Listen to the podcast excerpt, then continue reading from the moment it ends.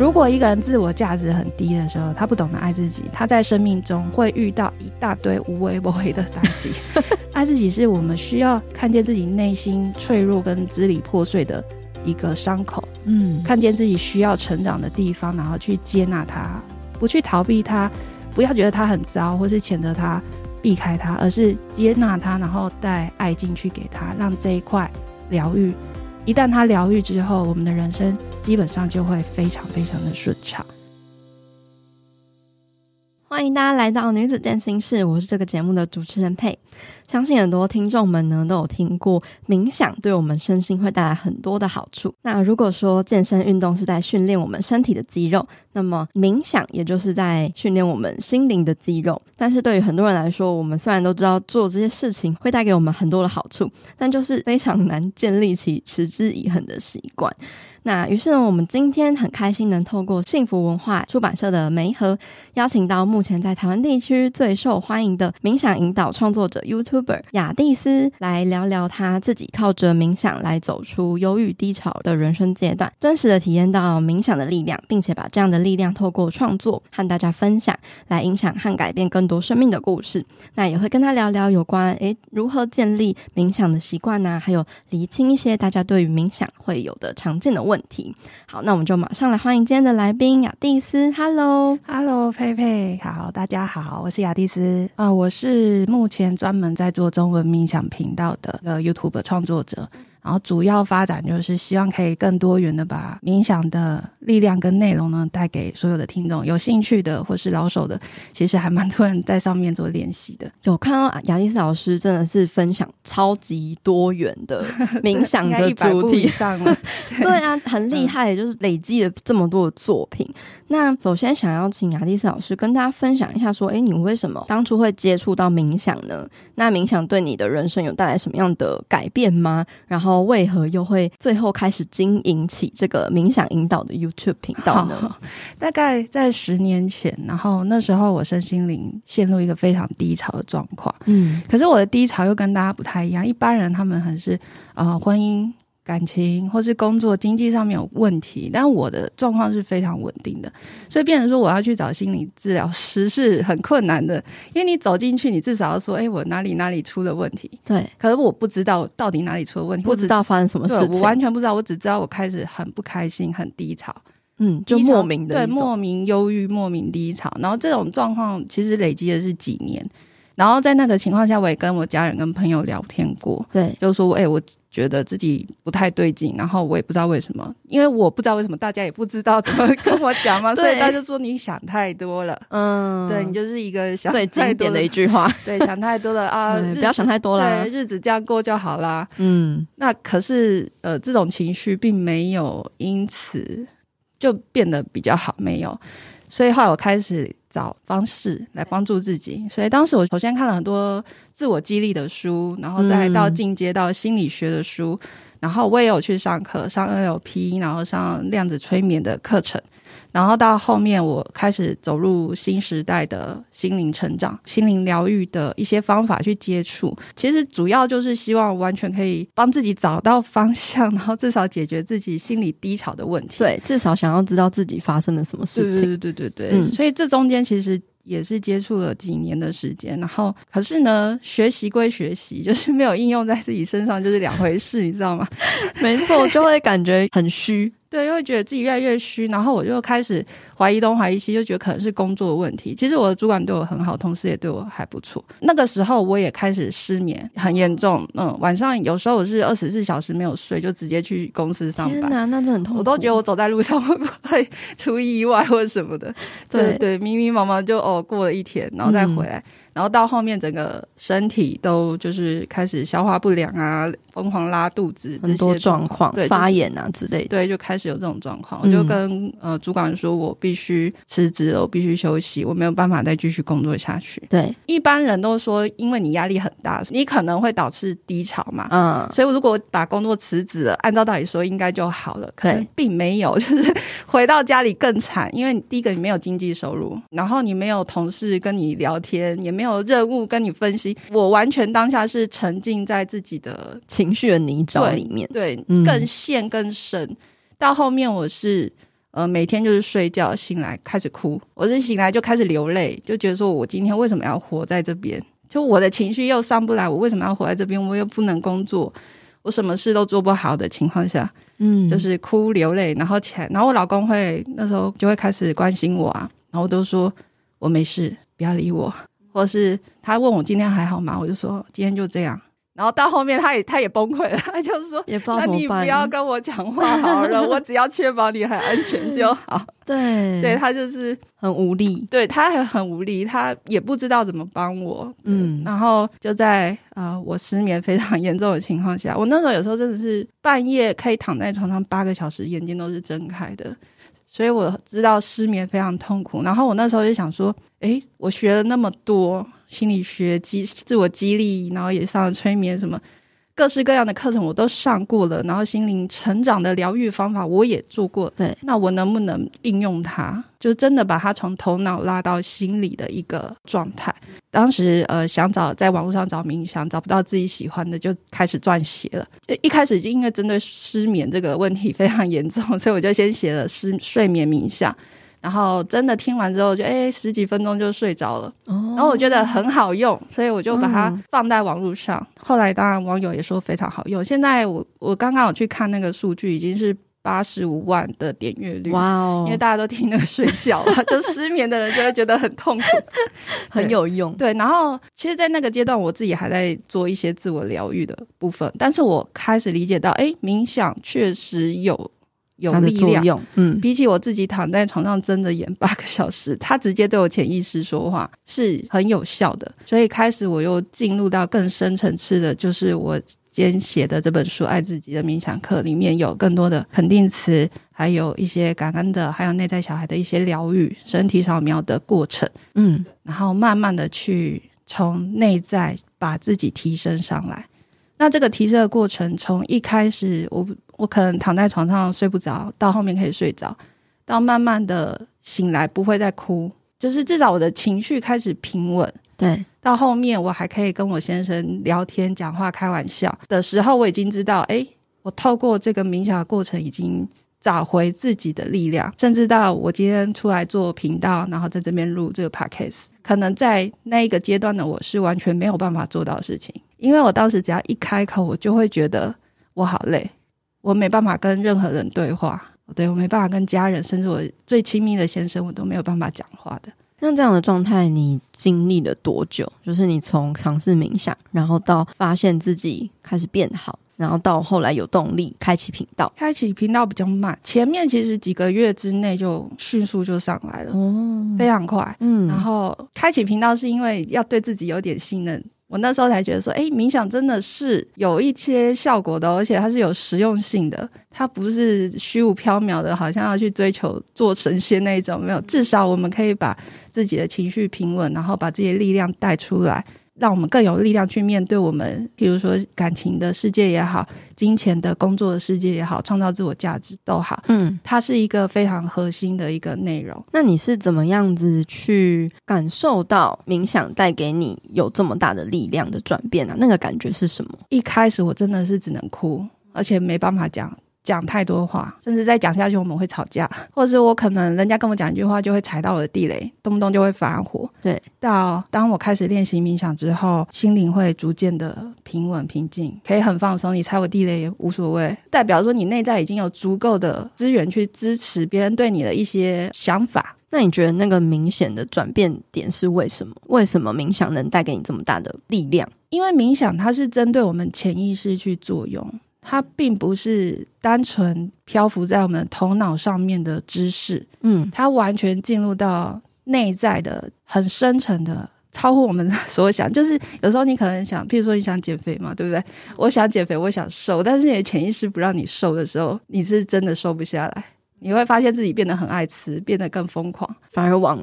另外一个方向，对，头脑跟你的心灵是搭不起来的，嗯，所以我们要做的就是冥想，它可以贯穿这件事情，让你的头脑跟你的心灵是还有潜意识是完全结合，达成一致的协调的状态，对，协调状态，往你真的要往的方向走，不然你就会觉得自己有两股力量。在抗衡。对对，我既想要做好，我又做不好，所以爱自己也是很多人是，我既想要爱自己，但实际上内心偷偷的鞭打自己、批判自己、攻击自己，蛮多人都是这样子。嗯嗯嗯，所以等于是，呃，冥想带给你的是一种改写潜意识的力量。那你后来回顾，就是过去那个不知道自己发生了什么事情，然后莫名的低落啊，情绪很糟啊，没有力量啊。你自己现在回去这样子看那时候的自己，呃，你有发现说是什么样的原因吗？我有发现一些原因，就是从小到大没有人告诉我如何去做自己，什么是做自己这件事情，对一般人来说是很模糊的。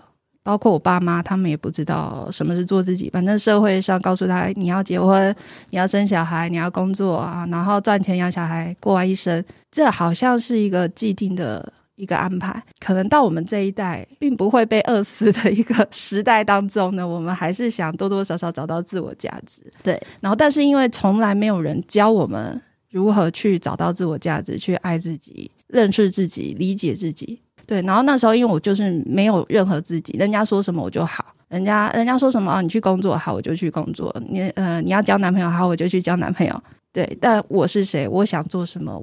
我要怎么去经营我的人生？当然有很多书在教你如何去经营你的人生，但是我们自己最终到底信任自己什么？欣赏自己什么？喜爱自己什么？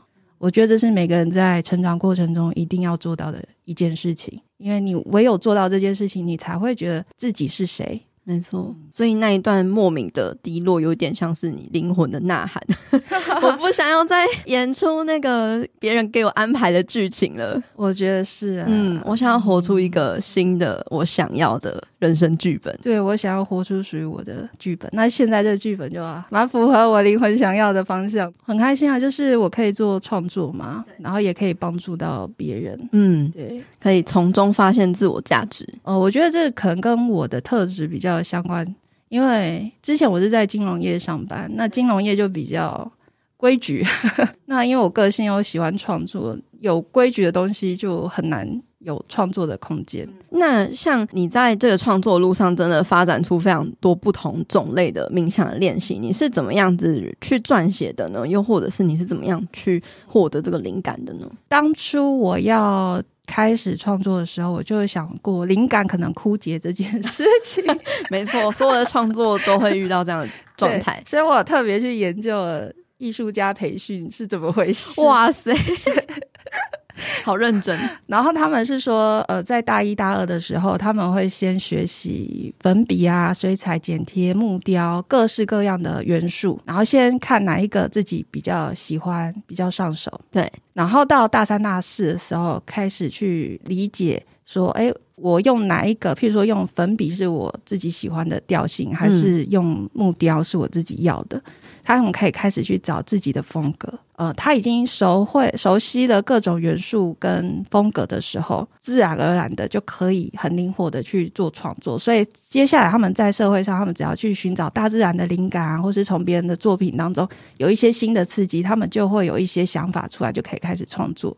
那我觉得这跟我的路线还蛮像的，因为我那时候在低潮的时候学了各式各样的疗愈方法，对，超多种疗愈的方式，从自我记忆到心灵心灵领域，然后催眠学、催眠等等，对，就是我知道了各式各样的元素，再加上我自己低潮，自己有走过这一段路，我也知道我自己喜欢的风格。呃，可能引导搭配音乐，可以强而有力的帮助我来建立我内在的信念，内在要巩固的人生的方向。所以现在我就是，如果看心理学的书啊，或是一些其他人的作品，我自己也会有一些刺激，我就可以创作出作品来这样子。所以大家自己也可以去自己写嘛？这样子的冥想的内容，大家可以自己写，但也是要建议要先了解一下心理学的一些相关的知识。心理学、潜意识的一些内容要先懂。那像其实大家在接触冥想啊，应该也会有听过所谓的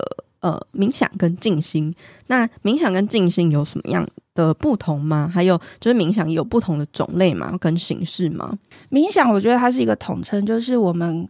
闭上眼睛，进入内心，跟我们的心灵一起工作，或是你进入到潜意识，跟潜意识一起工作。我们在冥想有一个很重要核心，就是外在世界都是内在世界的投射，今天我们想要改变外在世界，想要让自己生命变得更喜悦满足的时候，我们得先回到我们的内心去调整我们的喜悦跟满足。所以，我们透过冥想的方式，那因为我们要去调整内心，所以它会有很多种，比如说呼吸静心，透过引导语或是肯定句，还有人是单纯专注某种音频跟咒语的方式去练习，方法都很多。那你可以挑选其中。你觉得你喜欢的更适合的，我自己专注的是引导类，因为引导是比较适合在当我们内心很混乱、不知道自己是谁，或是很迷茫的时候，或是你要进入一个全新的领域的时候，就像你一个 new new 一个新手要进入到一个比较有深度的世界的时候，你应该要有人去引导你，哦，有点手把手带你的感觉，带你进去，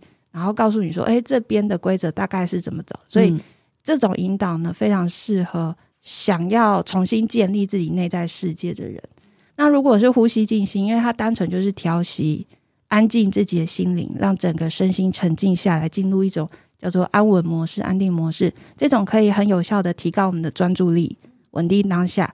那这个比较适合族群，其实像很多知道瑜伽老师、心理智商师，他们自己内在本身就有一定的力量，非常稳定。他们透过这个可以巩固他们内在本身的气场跟。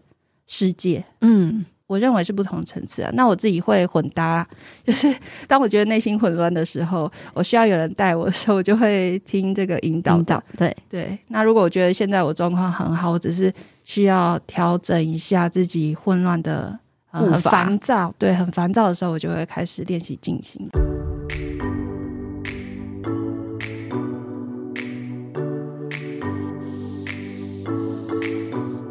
嗨，亲爱的你，二二八连假有规划了吗？如果还没有的话，我想在这边诚心的邀请你，一起来参与我们将在二二八连假举办的 Retreat 活动，三天两夜的正念僻静之旅。这是我们首次与专业的身心灵旅游团队 s o b a r 灵魂聚落一起合作举办的深度僻静活动。我们也将邀请节目中受欢迎的来宾阿育吠陀瑜伽老师红豆、正念饮食营养师 Cindy 以及大地私厨菲菲作为活动的引导者。在这三天之中，带领各位体验专为女性设计的子宫按摩瑜伽，探索内心的正念疗愈，认识饮食自由，并且共同学习料理和享用美味健康的全脂饮食，给自己一段滋养全身心、享受离线充电的时光，并且你还能将这些体验带回融入到日常生活中，延续这一份美好。为了保障体验的品质，活动只有提供十位名额，目前的名额已经所剩不多喽。本次的活动也将在二月十号就会截止报名，赶紧点选资讯栏中的链接，一起参与这一趟离线充电之旅吧！期待在活动中见到你哦。那其实我相信很多人都有尝试过冥想，包括我自己也是，我也有尝试过 各种种类的冥 想，但是每一次都是一波一波的，就没有办法非常的持续。雅丽斯老师可以给我们这方面的经验跟建议吗？你是否也会有中断或无法坚持的问题呢？那如果大家遇到这样的问题跟状况的时候，你会给大家什么样的建议吗？我觉得坚持这件事情，就好像你问一个喜欢运动的人为什么要天天去运动是一样。你为什么要天天运动？因为对我们来说，可能运动是很辛苦的，可是对他来说，运动是一种享受。是。所以他才会天天运动，他感受到运动的之后的那种感觉，愉悦的感觉。所以每一个习惯都是这样，冥想也是会经常冥想的人，他们并不觉得冥想是一个功课或是一个很痛苦一定要去做的事情。他们会觉得说，哦，冥想就有点像洗脸、洗澡，洗完之后身体清爽舒服，对。所以他们会把这个当成自己的例行性的习惯之一，对。出发点啦，不把它当做一种责任或工作，对，你就不会想要逃避它。那其实不做就不做了，也不会怎么也不会怎样，也没有人鞭打你说你一定得给我坐下来。对，对但我们都太习惯，就是用一种很刻苦或者是做功课的形式去对做，不管是运动或者是冥想这一类的事情。嗯，有些人就是把它当习惯，说哦好，我吃完早餐之后就要来冥想，或是说我。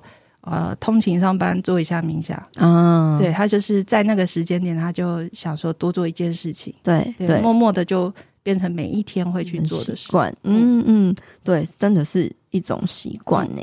那像是很多人也会在冥想的时候，可能会不小心睡着啊，或者是走神啊之类的。那要怎么样子去改善这样的状态，然后去帮助我们整个做这个冥想的练习呢？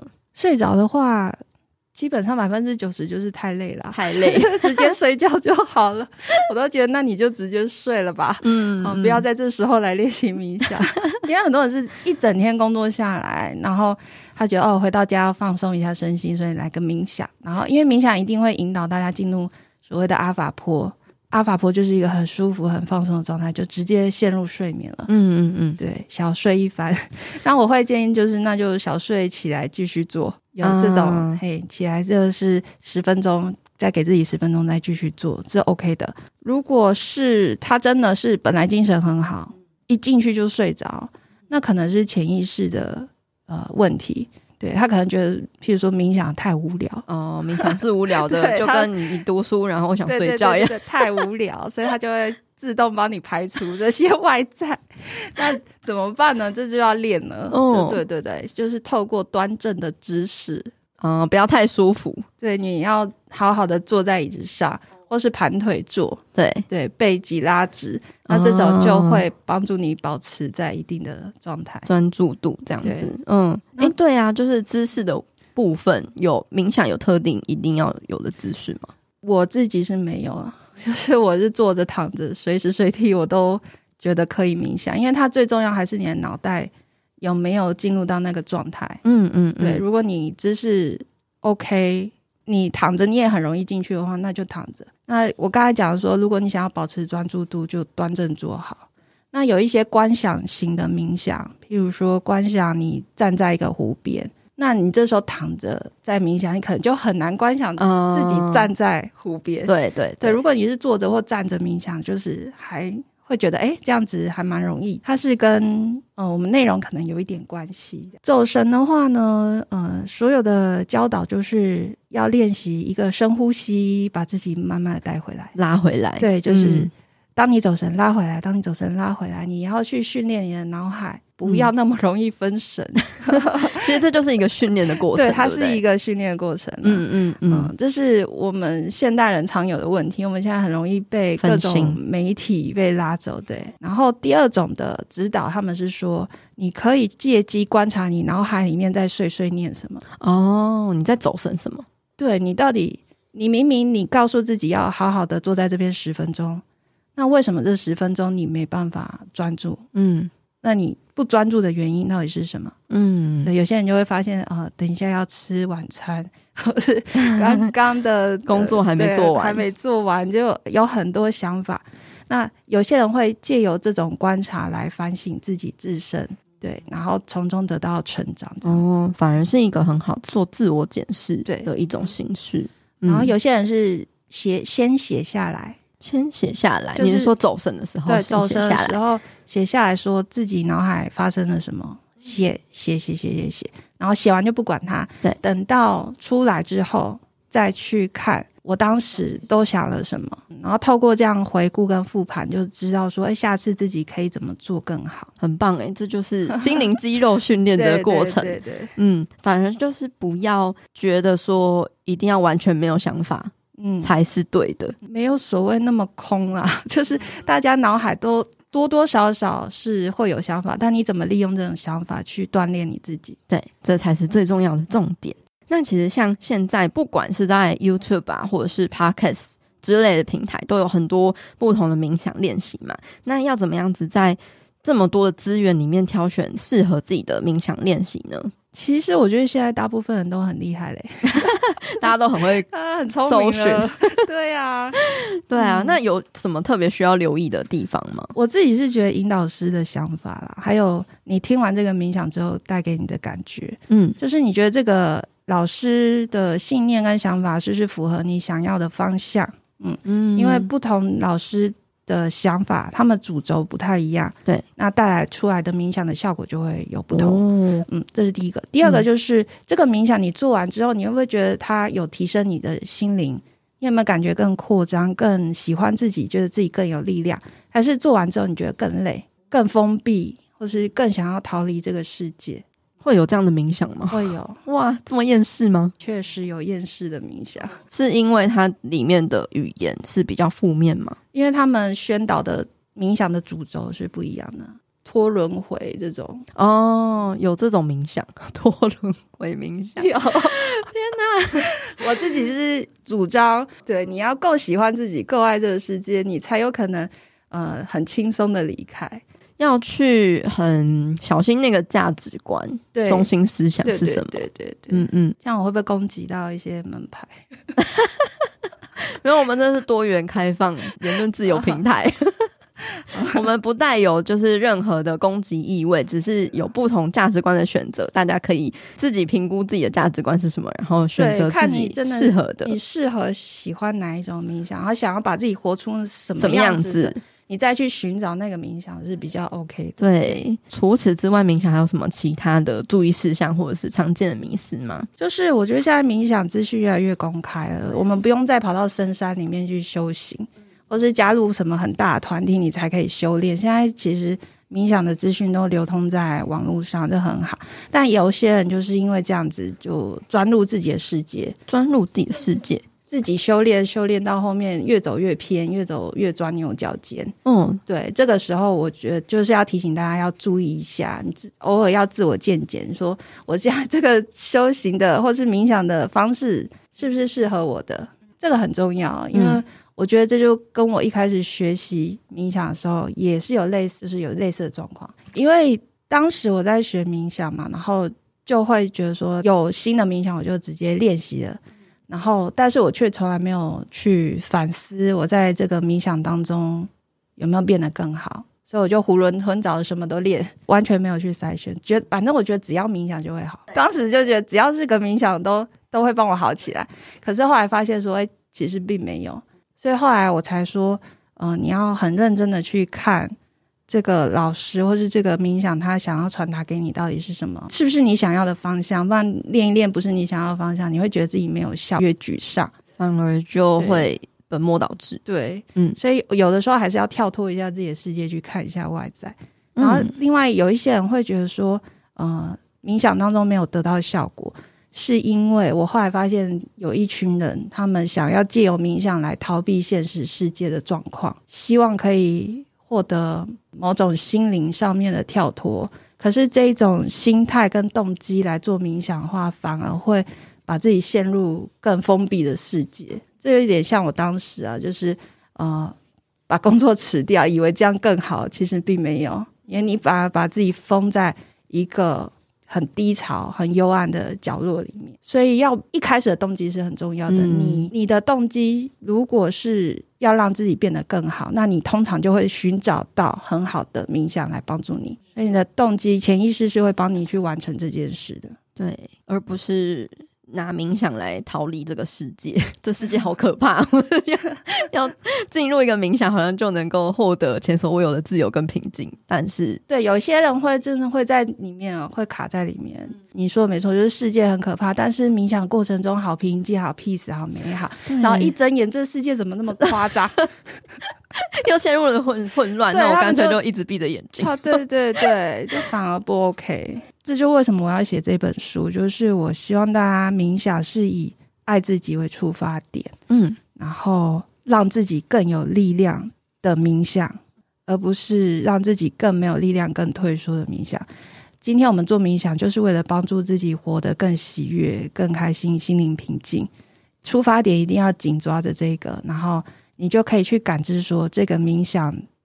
直觉上带给你有没有这个帮助？因为一旦你动机设下去了，潜意识它会知道，它会自动去吸引符合你想要的冥想。但如果你没想清楚，那来的冥想可能就没有达到应该要有的作用。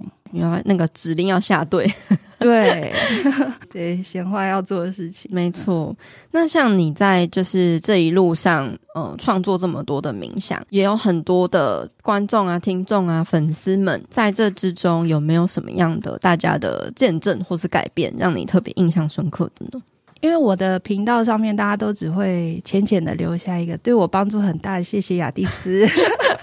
对，大部分人留言都是这样。对，对，当然还是有少数的人很很愿意分享他们内在。嗯、呃，有一个听众，他就说，当他疗愈内在小孩的时候，他发现呢自己其实是超级不爱自己的。跟自己的头脑是想法是完全不同的。他头脑以为自己在爱自己，所以他平常会用比较叛逆跟夸张的形式去吸引别人的关注，注意我，注意我。可是当他进入到内在的时候，他发现他不是要人家注意他，而是他自己就开始批评自己。当他做不好事情，他就会责备自己，甚至以自己为耻。嗯，嗯，这是他原生家庭给他的一种模式。对，只要他做不好，就要批评他，然后他也这样子对他自己。嗯，嗯，所以在这个冥想当中，他就看见，而且大哭出来。哇，原来我是这样对我自己的。对对，所以他说，从那次开始，在引导当下，他就会开始学习对内在小孩说，无论他做错什么，他都会原谅他。并且把他当成一次学习，因为他是值得被爱的。哇，好疗愈哦！对啊，其实其实还蛮多人。有一个是呃，有一个听众，他是练习爱自己肯定句的时候，然后他听到有一句信念，因为我们爱自己肯定就是给大家爱自己的信念，信念其中几条是我值得快乐，我值得笑得无忧无虑。当他听到这个信念，他就哭了，因为他小时候他是被寄养在亲戚家里。嗯，然后二十年来他都不敢笑，他也不敢表达自己的情绪，都被压抑住。对，然后这个模式也是他长大之后一直保持住。他觉得他不允许自己有任何的情绪。当他听到这个“我值得笑的无忧无虑”的时候，他就哭了。对，他想要，他就觉得说，嗯，从今往后，我要允许自己的情绪自由的让它出来。因为每一个人爱自己的那个点都不太一样，对，对，对，嗯，所以他需要多元的冥想来帮助自己找到正确的角度，找到那个症结点在哪里。嗯，有时候就是一句话你就打到了，然后那个开关就开了，对，毛线球的那个结就 解开了，他人生就通了。对啊，反而就是要回到内在。然后发现自己的问题，然后重新校正自己的某一些信念，对信念、价值观，嗯，嗯，非常非常重要。对，真的。那像呃，老师最近就出了这一本，嗯，雅蒂斯的十二堂爱自己的冥想课。对，那你是以爱自己为书名，为什么你会以这样子的角度出发呢？那当初又为什么会想要出书呢？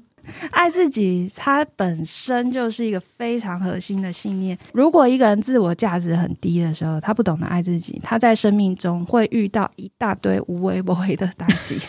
真的，他就是最本质的那个问题。他会吸引一些莫名其妙、别人看觉得不可能发生的事情，都会在他身上发生，就一些很倒霉的事件。嗯、呃，就好像苹果里面的苹果核坏掉，整颗苹果都是会烂掉的。就好像我们讲一个好女孩，不知道为什么她就是吸渣体质，这个渣男就一直围绕在她身边。对，她好不容易离开一个渣男，你跟她说你绝对不可以再靠近渣男，她说我懂了，下次她还是找同一类型的。没错，所以这种其实就要去开始理解说，哦，我们内在潜意识可能有一个状态模式，嗯，是我们不想要的，我们不喜欢的，但是它还是一直在发生，一定有一个点没有被打开。所以，我们透过爱自己的模式，去好好的照顾自己，疗愈自己的内心。所以，呃，我们要怎么去做到爱自己？很多人跟我说，爱自己是一种自私的行为，其实并不是。一个真的、真的懂得爱自己的人，他并不会自私。他反而很宽容，对自己很宽容，对世界也很宽容的。然后，呃，爱自己也不是说我买了很多东西犒赏自己就，它是一个小策略了，但是它并不是一个最核心的内容。对，爱自己是我们需要看见自己内心脆弱跟支离破碎的一个伤口，嗯，看见自己需要成长的地方，然后去接纳它，不去逃避它，不要觉得它很糟，或是谴责它。避开它，而是接纳它，然后带爱进去给他，让这一块疗愈。一旦他疗愈之后，我们的人生基本上就会非常非常的顺畅。就跟刚刚有听那个粉丝的分享一样，他去觉察到了自己不接纳的那一部分，嗯、然后把它接纳回来，变得更完整。对，这就是一个练习爱自己的过程。我们心灵就会敞开，嗯、会觉得。嗯，万事万物好像很平静，很喜悦。对，好像无论嗯怎么样的自己，都还是可以被这个世界温柔以待。对，感觉 温柔以待。嗯，那像呃这个书籍的内容，跟你平常的这个 YouTube 频道的内容有什么样的不一样吗？因为我频道上面大家就是打开练习，只会在前面三十秒或一分钟听到我对这个冥想的简介，但实际上这个冥想背后它有很多重要的要告诉大家的内容跟意义，会写在这个书上面，以及在书上面你可以看得很详细，整个演练的步骤，你自己该怎么做，然后中间如果遇到呃，跟引导不同的时候，因为每个人潜意识有自己的特质，那当下很多人就会慌，然后觉得说啊，这个冥想不适合我，就马上关掉了，这样太可惜了。嗯、因为那个冥想是很有帮助的，是。所以其实只要稍微知道说，如果中途遇到一点小乱流，你该怎么去面对？嗯，对，你会啊、呃，在这个冥想当中可以获得更多。所以这个这本书里面都有写到这些细节，然后最后还有呃一个书写跟反省的过程。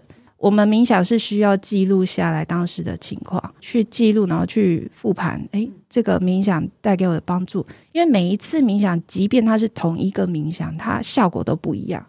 哦，这很特别，因为我们潜意识就是在每一个当下状态是不同的。譬如说，我说内在小孩，你可能进去这次看到是五岁，嗯，下次进去看到的是国中生，对，他不会维永远维持在五岁，他会随着你心灵状态的转变而跟着调动。会变动，嗯，对，所以，我们去记录自己当下的状况是很重要的。嗯，那像你有这么多十二堂课嘛，会嗯、呃、建议大家循序渐进的练习吗？还是说可以跳着练习？如果他是新手，建议循序渐进练习啦，因为前面几堂课是主要着重在帮助我们可以安稳在当下，例如说身体扫描，我们是否可以与自己身心完全的与自己待在一起？很多人是做不到的。对，很多人可五分钟就就觉得全身痒，想要逃离。对，就没办法安安静静的跟自己待在一起。他好像就好像很多事情要去做，要去完成。对，他没办法把时间留给自己。对，然后呃，也有情绪释放冥想，帮助你教导你说，当你情绪混乱的时候，你怎么去释放？当你学会先平静你的心灵之后，我们再来谈爱自己的信念，怎么去建构你自己内在的世界，就是后面几堂课要教的。地基要先打好。对，然后后面才是一些比较进阶的练习，这样。那雅蒂斯老师觉得完成这个十二堂的冥想练习，能带给大家的改变跟帮助是什么吗？我觉得帮助已经超级大，超级大整个会焕然一新，变成一个新的人，会焕然一新，一定会，一定会。好了，我我讲，就是我觉得基本上会有三个阶段。第一个阶段是他们会觉得自己心里面的平静了，对。比较安静，没有那么多声音、压力、烦躁的来源。嗯，他们潜意识会变得比较顺。然后第二阶段是，他们内在会开始有力量去面对这个世界。他的头脑知道了，心灵也知道了，潜意识也懂了该怎么去面对这个世界。他知道自己该往哪个方向走。第三个阶段是他已经知道，所以他开始去做了。当他真的做了，随着时间累积，他的反应跟以前的他是完全不一样的，所以他会遇到跟吸引完全不同的人事物跟境遇来到他的身边，所以他的境遇一定是不同的，因为他内在已经是一个不同的人，嗯、改变了内在，外在世界就会跟着改变。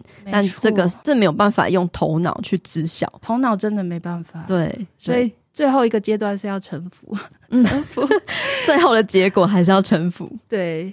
对，要让时间效应出来。嗯，这样子完成的话，会需要经历多少时间吗？有的人他可以很快，有的人他可能环境，有些人现在身处一些比较辛苦的环境，所以环境会就把他把他往下拉。他必须要很有意识的去做这件事情，才有可能从里面摆脱。所以这种人需要的时间就真的相对比较长，比较长。所以有有人可能几个月就可以完成，有可能可能到一年。如果可以脱离那样环境，当然速度是会快一点。那每一个冥想大概会需要多久时间呢？其实十五分钟就可以了。每一个冥想我大概抓十五分钟的时间。嗯，然后连续做八周到二十一天一个冥想。嗯，其实是指主要是说，因为我们的潜意识它需要反复的执行，它就会变成一种。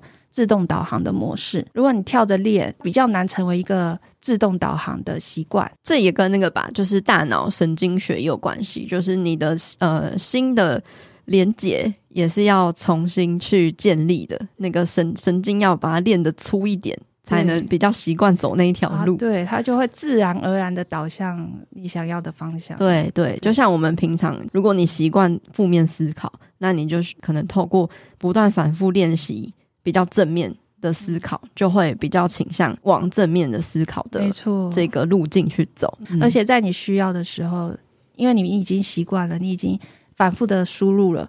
那当你需要的时候，它就会自动蹦出来。嗯，对，你就哦，原来这时候我可以用这个方向去做。对，对那个工具就比较好上手了。嗯嗯、你不会这边脑海想半天想不到，嗯，冥想到底做了什么这样子。嗯，嗯没错。那这本书目前已经上线了，对不对？对，已经上架了，对，可以在各大的书店或者是网络的书局买得到。那如果最后有一段话或是一句话可以送给我们听众的话，雅蒂斯老师会想要送给大家什么样的话吗？大家都希望自己受到疼爱，可是很多人内心是不觉得自己是值得的，对，所以你是值得的。真的一定要相信这句话，因为如果你不相信，你在哪里都体验不到爱，你会吸引到错误的爱来到你的身边。所以一定要彻底的信任自己是值得被爱的。那这本书就可以带给你从各个角度去练习如何疼爱自己、照顾自己。我们内心有一个很强大的泉源，就在我们的心灵深处。你只要好好运用它，透过潜意识，透过练习冥想，一定可以帮助到。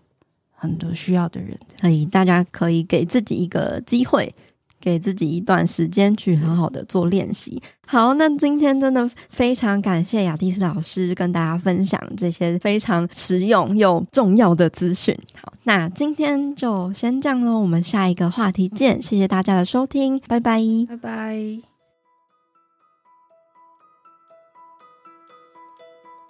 好啦，那今天的节目分享就差不多到这边告一个段落喽。如果你喜欢我们这一集节目的分享，或是你听完有什么样的心得或收获，欢迎你截图这一集的节目画面，分享到自己的脸书或是 IG 的现实动态上，标记 tag 女子健心室的账号 Girl Power Room，或者是我的账号 PeiPei Fit Life，和我们分享你有什么样的想法。那如果你喜欢我们分享的内容，想要支持这个频道的话，欢迎你在 Apple Podcast 上面帮我们留下五星评分，并且记得留言给我们鼓励。又或者是你可以用行动小额赞助这个频道，让我们有更多的资源跟动力继续创作下去。另外，也欢迎你加入我发起的读书会——建心聊书会，里面有我精心挑选和录制的好书，由我来为大家分享书中的重点精华，一年内带你读完一百本的好书内容。欢迎你点击节目资讯栏中的报名链接，加入我们一起成长吧。最后，希望你永远都要记得，你往前踏出的每一小步都是累积，都是进步，所以为自己走过的路喝彩吧。女子健心室，我们下次见喽，拜拜。